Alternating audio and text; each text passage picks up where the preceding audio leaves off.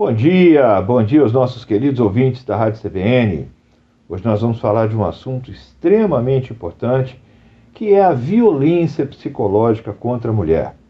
Entrou em vigor a Lei número 14.188, de 28 de julho de 2021, que, dentre algumas inovações nessa área, tipifica como crime a violência psicológica contra a mulher ao incluir no Código Penal o artigo 147b, que tem a seguinte redação: causar dano emocional à mulher que a prejudique e perturbe seu pleno desenvolvimento ou que vise a desagradar ou a controlar suas ações, comportamentos, crenças e decisões mediante ameaça, constrangimento, humilhação, manipulação, isolamento, chantagem, ridicularização, limitação do direito de ir e vir ou qualquer outro meio que cause prejuízo à sua saúde psicológica e autodeterminação.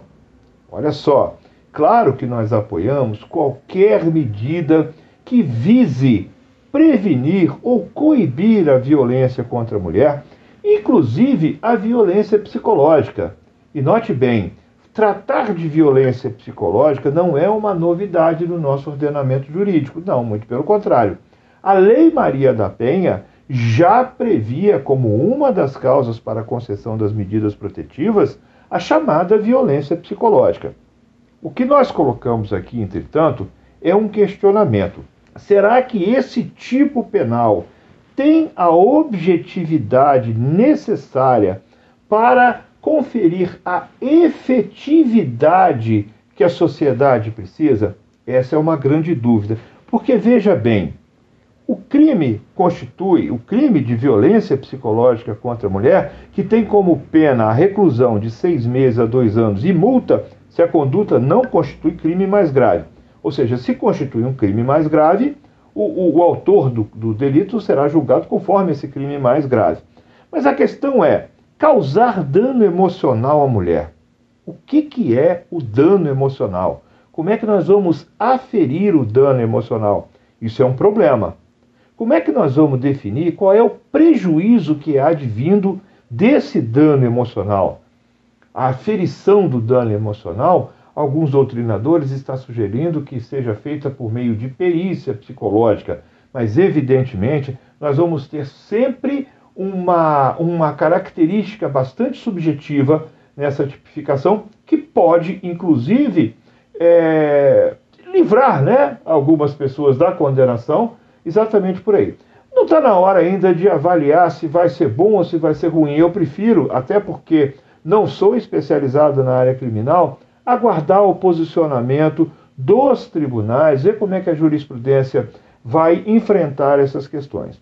Outra crítica que o dispositivo vem recebendo é a seguinte: quando eu falo de feminicídio, por exemplo, eu estou dizendo o seguinte: que matar uma mulher, um ser humano do gênero feminino, merece ter uma pena agravada. Quando eu falo isso, eu não posso deixar de reconhecer que já existe um crime que não tem distinção de gênero, que é o próprio crime de homicídio. Então, quando eu falo que matar alguém é, é crime, mas que matar uma mulher merece um tratamento especial, ok, não há problema nenhum. Agora, quando eu falo de um crime de violência psicológica contra a mulher e não abordo um crime de violência psicológica independentemente do gênero, alguns doutrinadores fazem a crítica no sentido de que isso poderia representar, inclusive, uma ofensa ao princípio da isonomia e da igualdade de gêneros, que é inclusive prevista na própria Constituição Federal. Como vai ser enfrentada essa questão? Vamos aguardar o posicionamento dos tribunais. O fato é que é de extrema relevância que nós adotemos algumas medidas dentro da sociedade, ainda que por meio de lei, para impedir a prática de algo que é notório, que é a violência, a chantagem emocional, as ameaças. Querem ver um exemplo? Ah, é muito comum nas, na seara familiarista pais ameaçarem as mães de retirar a guarda pela prática de ato de alienação parental, não porque tenha sido praticado um ato de alienação parental, mas porque Eles querem que aquela mulher fique submissa aos seus caprichos, querem estabelecer não uma relação de parentalidade, mas uma relação de poder. Isso é muito grave e esse tipo de coisa, sim, precisa ser combatida com veemência. Nós esperamos, claro, e torcemos para que esse, esse novo tipo penal colabore decisivamente nessa luta contra a violência de qualquer espécie contra a mulher. Mas não podemos deixar de lançar esses questionamentos aí e vamos aguardar a posição da jurisprudência.